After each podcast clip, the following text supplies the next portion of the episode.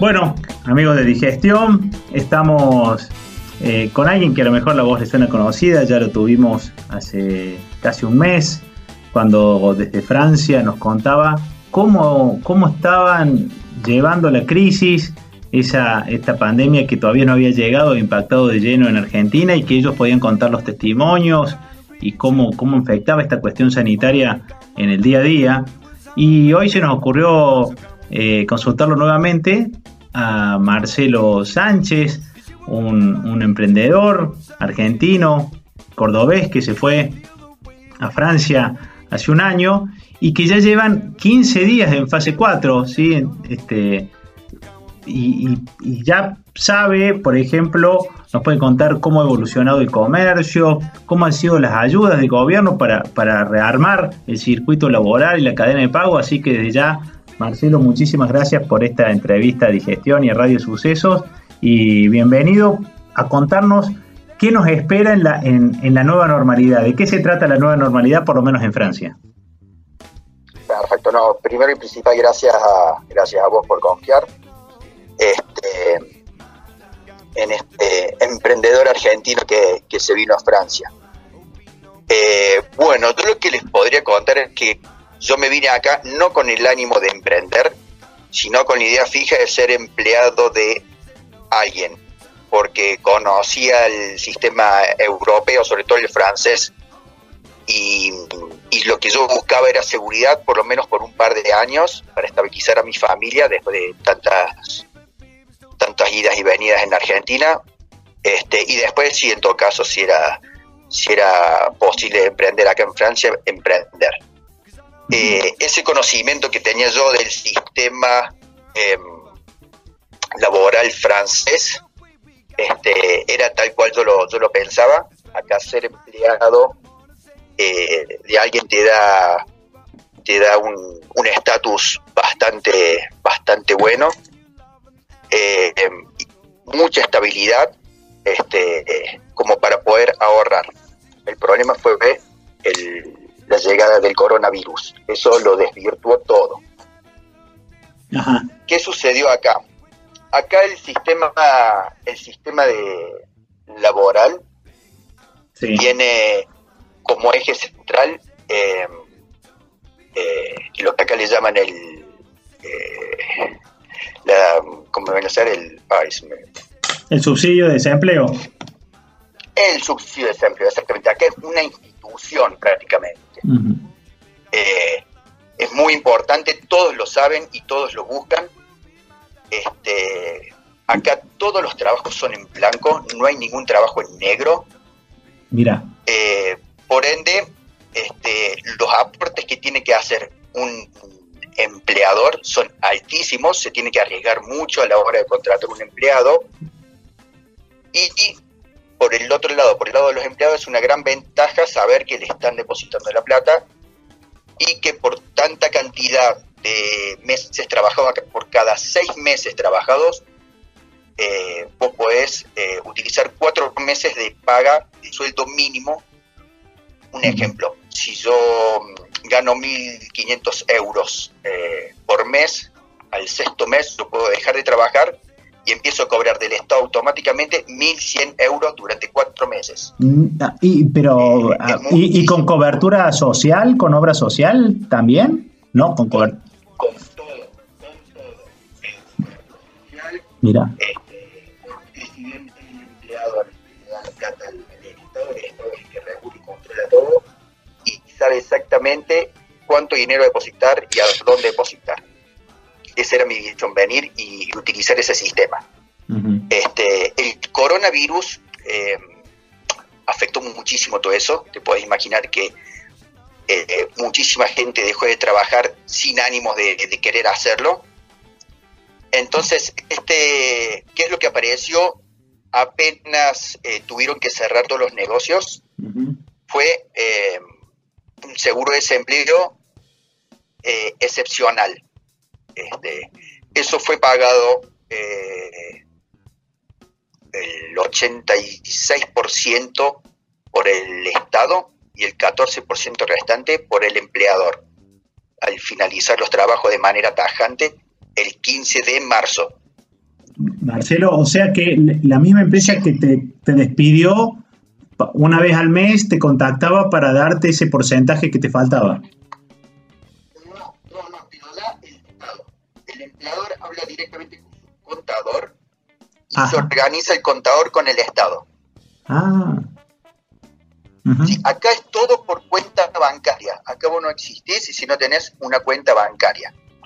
Eh, entonces, vos trabajás hoy, yo estoy en un centro de esquí en los Alpes franceses, yo trabajo acá eh, seis meses, por ejemplo, y bueno, me voy y me voy a trabajar a, otro lado de, Francia, yo ya no hablo más con mi eh, anterior jefe, el banco me, deposita y si yo tengo que hablar, hablaré a algún, ente estatal.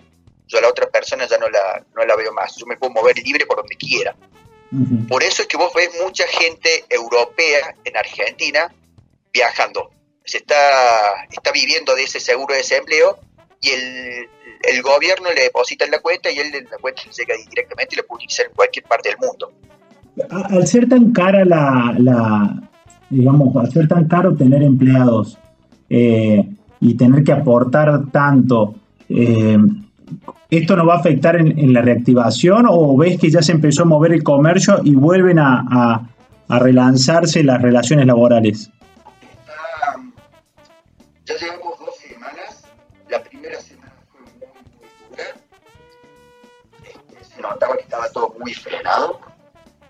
Recién en esta semana, a fines de, de la semana pasada, al comienzo de esta, se empieza a ver mayor movilidad de lo notas en la calle. Grandes camiones, este, eh, vehículos de transporte moviéndose, la construcción sobre todo, la construcción fue, fue lo primero que se empezó a reactivar, lo que buscaba la gente reactivar. Y algo que, hicieron acá, primero y eh, principal, se planificó todo. Apenas se decidió hacer la cuarentena, el presidente salió a hablar y a decir cuál era su plan, el plan de, del gobierno en ese momento, cómo lo iba a, encarar, con la ayuda de la oposición. Eso que hay que decirlo muy bien. Eh, si bien acá se confrontan bastante el, oficialismo con, con la oposición, trabajaron en conjunto, dejaron de haber esas tensiones y esos tironeos, y todos tiraron para el mismo lado con planes. Si esos planes eh, veían que no funcionaba o había que modificarlos, automáticamente salía o un ministro, el primer ministro o el presidente a decir el cambio va a ser de tal manera. Eso que posibilitó que la gente estuviera tranquila, sabiendo que había un equipo organizando y largando planes. Un ejemplo es la escuela. Las escuelas hicieron un primer plan de cómo, cómo iban a, a relanzarlas y tuvieron que dar marcha atrás y reorganizarlas. Al principio la gente medio como que no lo, no lo entendió, pero después se dio cuenta de que era necesario hacerlo. Eh, con el tema de los negocios, acá lo que son las grandes superficies, por así decirlo, se las dejó trabajar mucho más abierta, no se las cerró tanto. Por, yo supongo que era por el volumen de empleados que tiene. Si ese volumen de empleados eh, se frena eh, completamente, el Estado tiene que pagar ese seguro de desempleo eh, gigantesco. Entonces esas grandes empresas se las dejó trabajar un poco más, con reducciones obvio de, a la hora de, la cantidad de clientes que iban a, manejar por, por, el tema de la seguridad higiénica. Pero Marcelo, todas las pequeñas empresas, sí. a través de los contadores, eh, de cada una de estas empresas, se le fue eh, informando cómo iban a ser ayudadas. Estamos hablando sobre todo de los impuestos y los alquileres, este, que eso es lo que más eh, le, pesa a un, a un empleador acá. este, yo tengo de, primera mano muy buenos amigos que tienen emprendimientos acá, de que como esto es una zona eh, de temporada, temporada de invierno, temporada de verano, justo cae al final de la temporada de invierno eh, y comienzo el verano, no afectó tanto, pero alquileres e impuestos eh, estamos hablando de luz, internet y, bueno, seguro, seguros médicos, y acá todos los negocios tienen que estar asegurados, como asegurar un auto por, por daño, por, por accidentes, también se les, se les ayuda muchísimo en eso. Y el tema era cómo volver a la, a la normalidad. Tengo una, te corto ahí, Marcelo, para preguntarte. En momento las fronteras, cualquier país eh, Francia ya reactivó la construcción y la, entrega de materiales para poder construir. Y el gran tema que le queda pendiente a Francia es el turismo. Eh, Francia tiene una industria de turismo que yo no yo sabía que era grande, pero no pensé que era tan importante. Eh, el turismo acá en Francia es eh, muy importante. Yo no, no, pensé que tanto, pero lo pude vivenciar que es, es, de industria, vamos a decir, más importante en este momento en, en Francia. Y se vio muy, muy afectada eh, con este cierre de fronteras. Pero como te digo, como todo tiene un plan, el gobierno decidió eh, comenzar a levantarlo el 2 de junio con bares, restaurantes y después hoteles, con sistemas de, seguridad, de, higiene para los clientes, este, solamente para el turismo interno. interno. Marcelo, ¿cómo, cómo, ¿cómo reactivaron, cómo convivió la reactivación económica con el problema sanitario? ¿Hubo picos de, contagios? ¿Hubo zonas rojas cuando a medida que fueron liberando sectores de la economía? Mira, tengo un resumen. Eh, todo lo que es la frontera con Italia y con España, ahí comenzó todo el gran problema del coronavirus por contagios. Yo estoy en zona limítrofe con Italia. Eh, fue la zona roja principal. Eh, un par de semanas después se trasladó hacia el norte, hacia París y hacia, hacia el centro, hacia Lyon, que son las dos ciudades más importantes, como grandes aglomeraciones, y todo lo que es la zona limítrofe de acá de Alemania, Bélgica, Italia, España, dejó de ser zona roja. Se concentró en París, en Lyon, en Marsella, en grandes ciudades el día de hoy sigue siendo el, pico máximo ahí.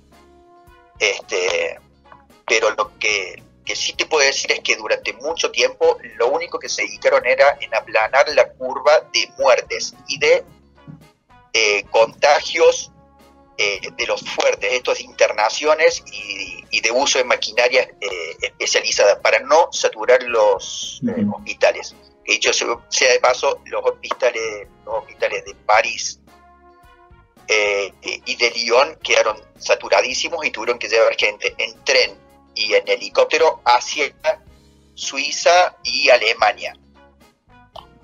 una vez que pudieron una vez que pudieron controlar la curva, no digo frenarla, digo controlarla y aplanarla, ahí comenzaron a haber planes de reactivación económica. La misma gente también estaba preocupada por aplanar la curva.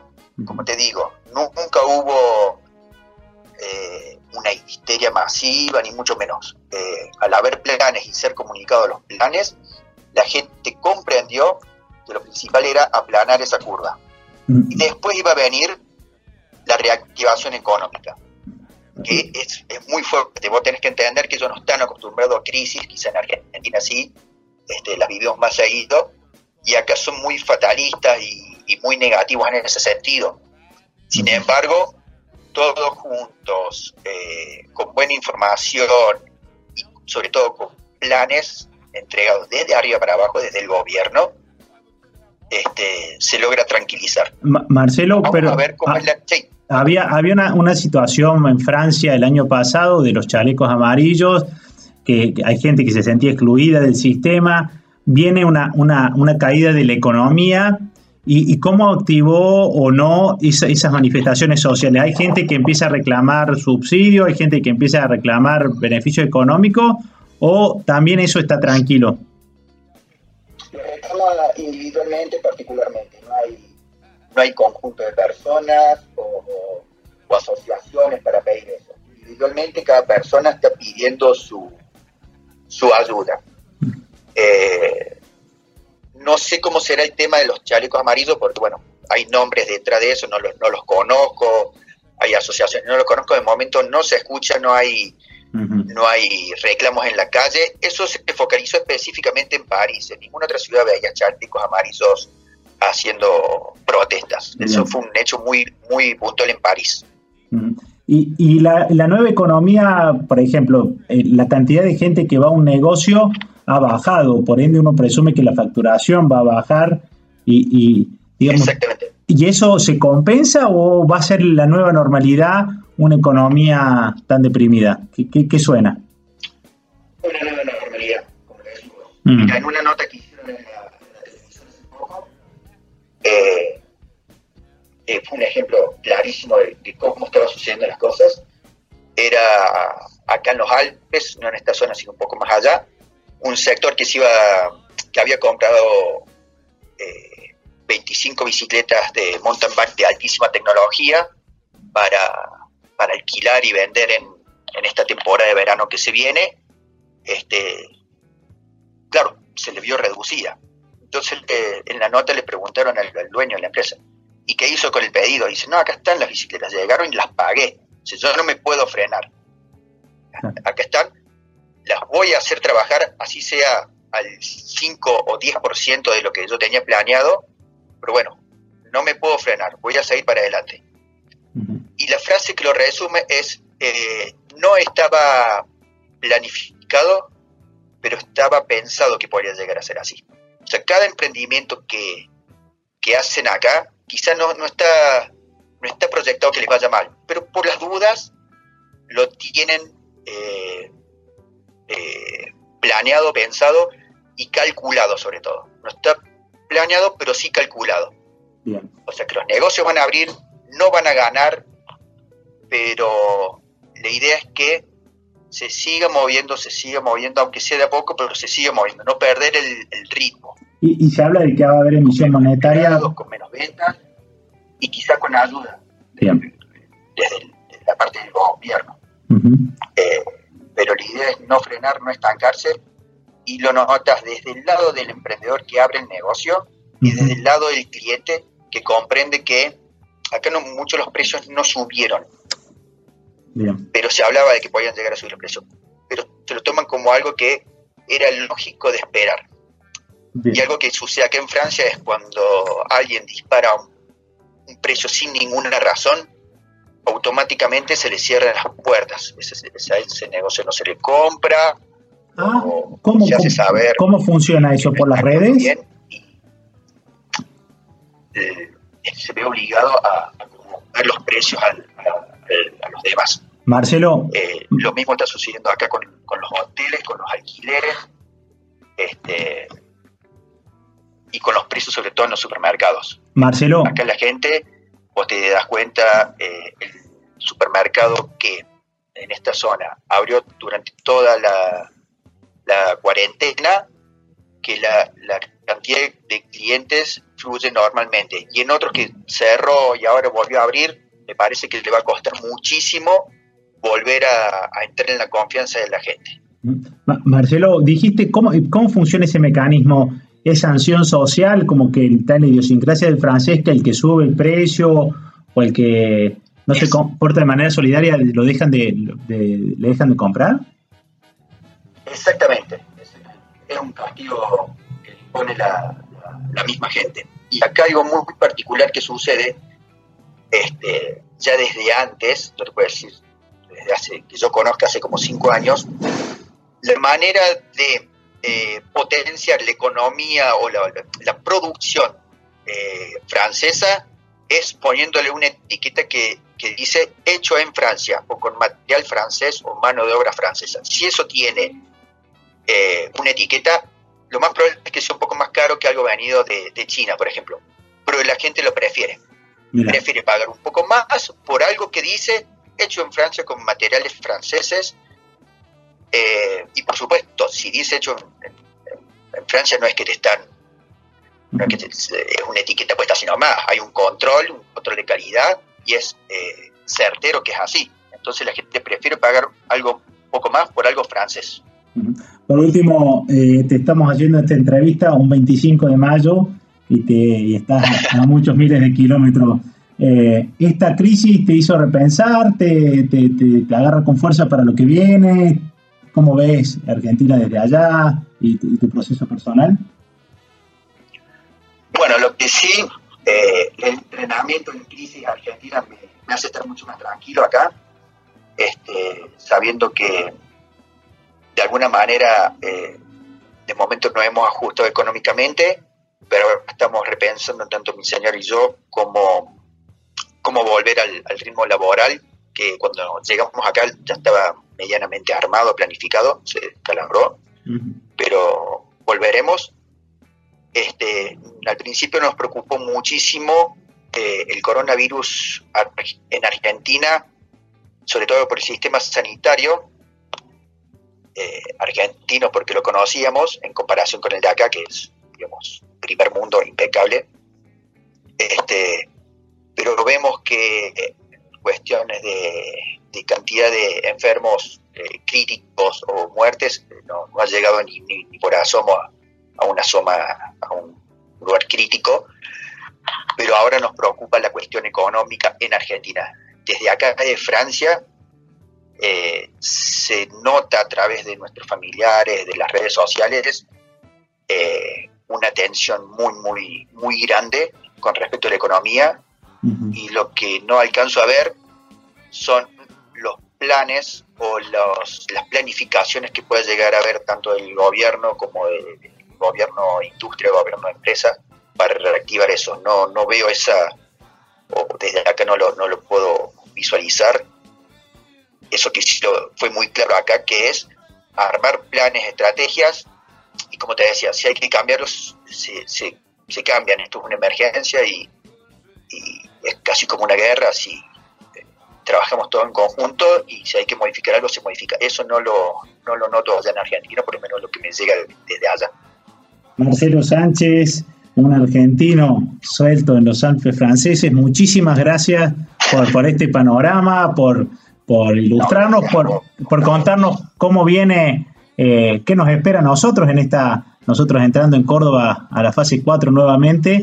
Y, gracias por, por otra vez venderte esta idea de, tirarnos data de digestión a Radio Sucesos y, a la gente que, que te conoce en Córdoba y te está escuchando.